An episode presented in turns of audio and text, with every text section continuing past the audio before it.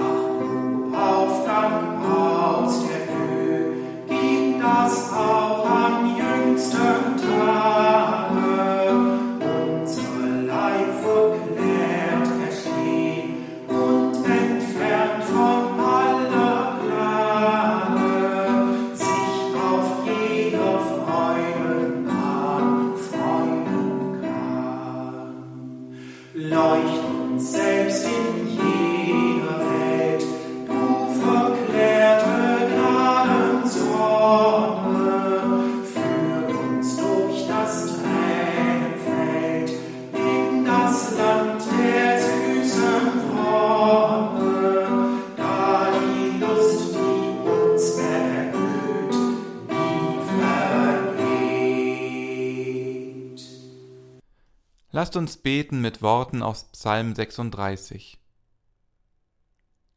Herr, deine Güte reicht, so weit der Himmel ist, und deine Wahrheit, so weit die Wolken gehen.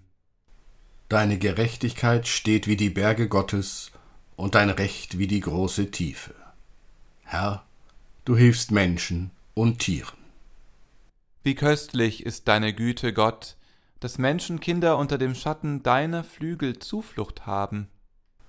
Sie werden satt von den reichen Gütern deines Hauses, und du tränkst sie mit Wonne wie mit einem Strom. Denn bei dir ist die Quelle des Lebens, und in deinem Lichte sehen wir das Licht. Er sei dem Vater und dem Sohn und dem Heiligen Geist, wie es war im Anfang, jetzt und immer da und von Ewigkeit zu Ewigkeit. Amen. Lasst uns beten. Himmlischer Vater, wir kommen zu dir mit dankbaren Herzen, dankbar für den Tag, den du uns geschenkt hast, und dankbar für dein Wort, das uns leitet und uns Weisheit schenkt. Wir bitten dich, Herr, öffne unsere Ohren, um deine Worte zu hören, öffne unsere Augen, um deine Wahrheit zu sehen, und öffne unsere Herzen, um deine Liebe zu empfangen. Hilf uns, das zu verstehen, was du uns heute sagen willst. Wir bitten dich, hilf uns, die Barrieren zu überwinden, die uns trennen. Gib uns den Mut und die Weisheit, uneigennützig einzuladen und zu teilen. Lass uns in unseren Worten und Taten deine Liebe und Großzügigkeit Wirklichkeit werden, heute und alle Tage. Amen.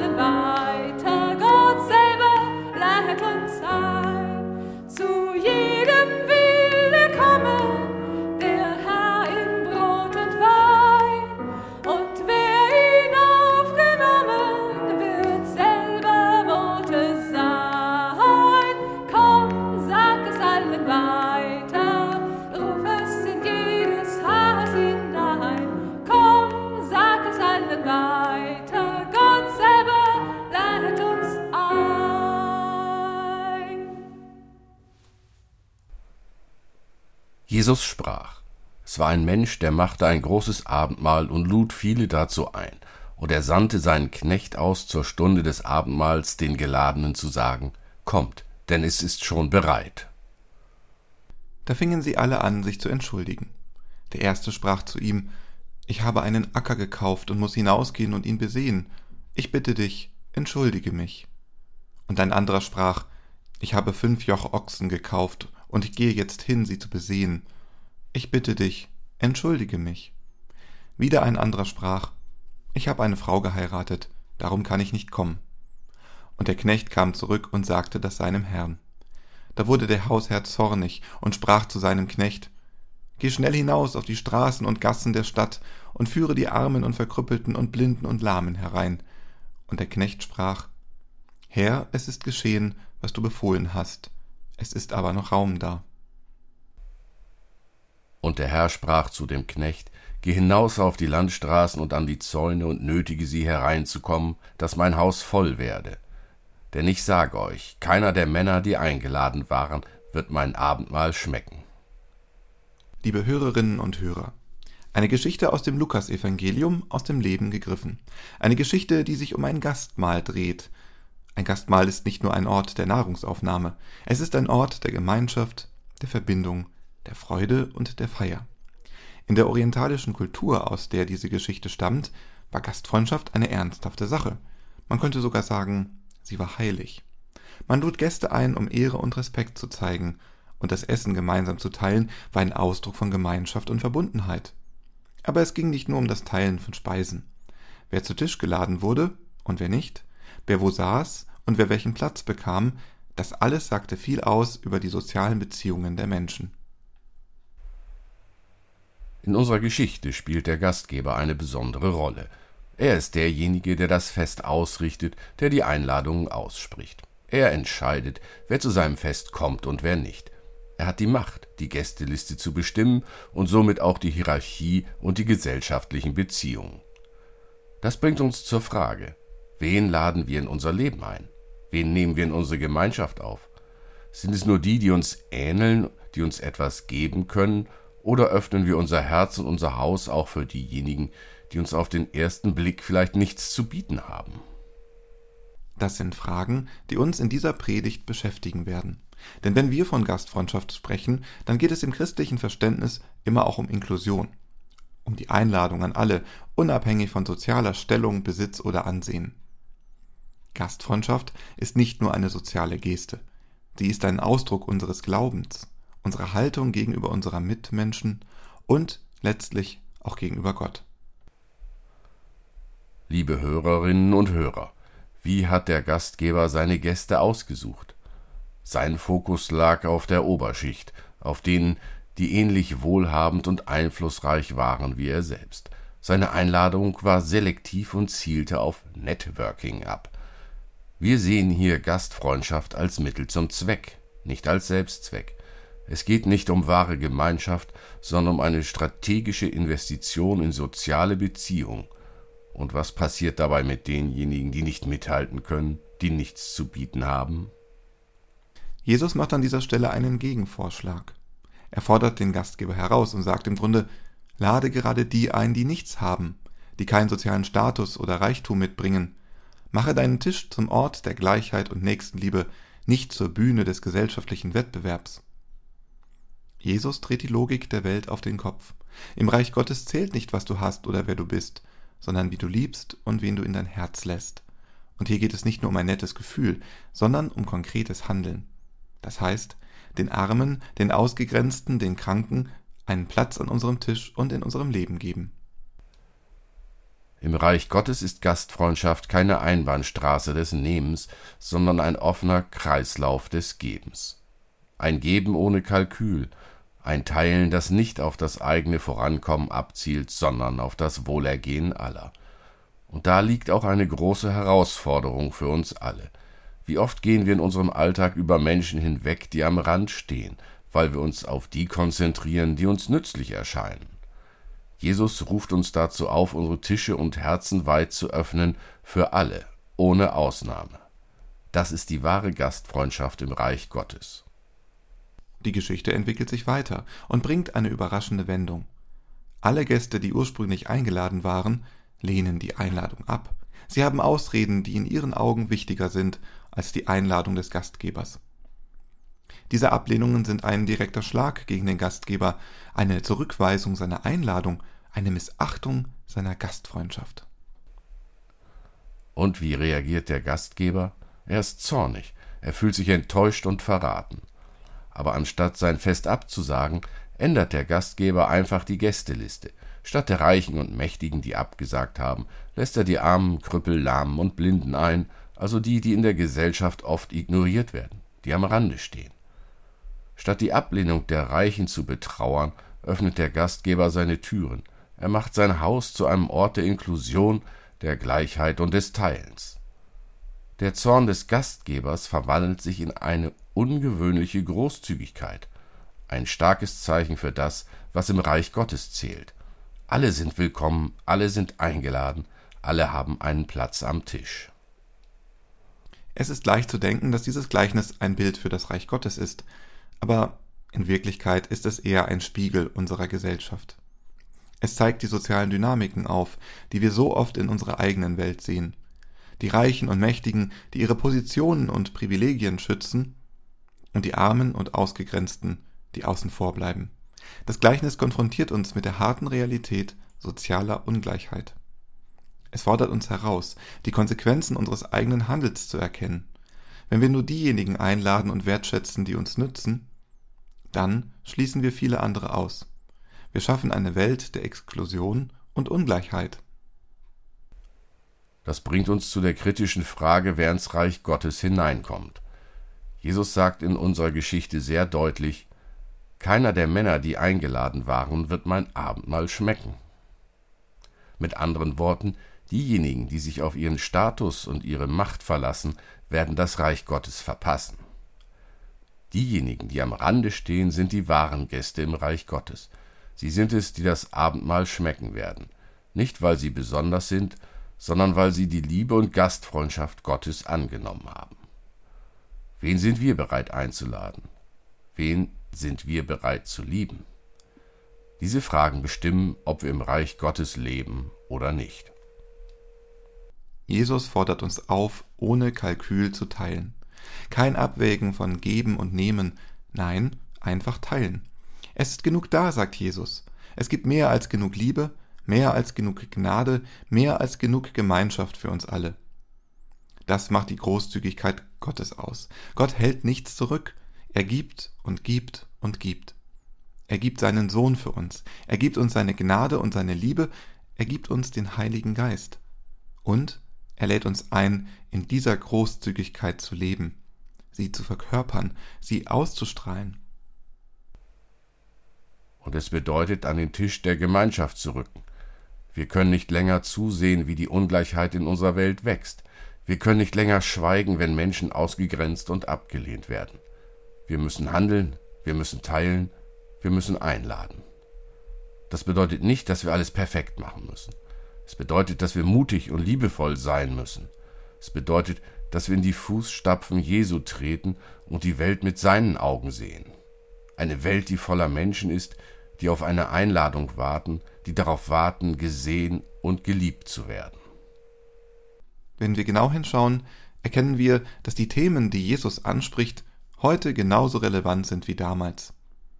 Gastfreundschaft, Großzügigkeit, Inklusion, Gleichheit. Das sind Werte, die heute in unserer Gesellschaft oft in Vergessenheit geraten, aber sie sind wichtiger denn je. Wir haben die Möglichkeit, durch unsere Handlungen Veränderungen in der Gesellschaft zu bewirken. Durch unsere Großzügigkeit bringen wir das Reich Gottes hier auf Erden zum Vorschein. Wir sind nicht allein in dieser Aufgabe. Wir sind von Gottes Großzügigkeit umgeben, von seiner unendlichen Liebe und Gnade. Wir sind eingeladen, diese Großzügigkeit in unserem eigenen Leben zu reflektieren. Liebe Hörerinnen und Hörer, mit dieser Einladung wollen wir heute enden. Seid großzügig, ladet ein, teilt, was ihr habt, zeigt die Liebe Gottes in der Welt und lasst euch immer wieder von Gottes Großzügigkeit überraschen und inspirieren. Möge Gottes Segen uns auf diesem Weg begleiten. Amen.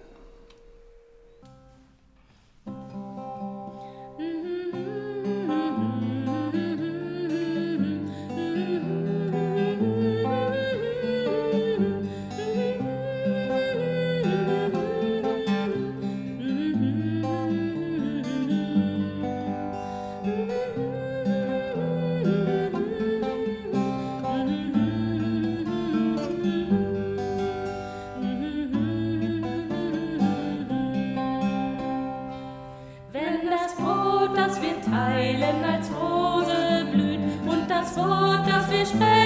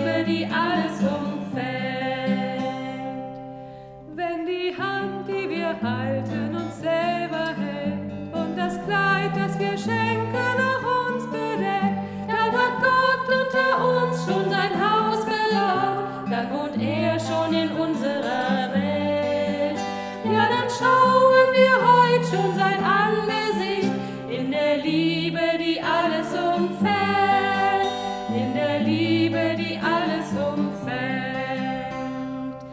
Wenn der Trost, den wir geben, uns weiterträgt und der Schmerz, den wir teilen, zur Hoffnung wird, dann hat Gott unter uns schon sein Haus gebaut, dann wohnt er schon in unserer Welt. Ja, dann schauen wir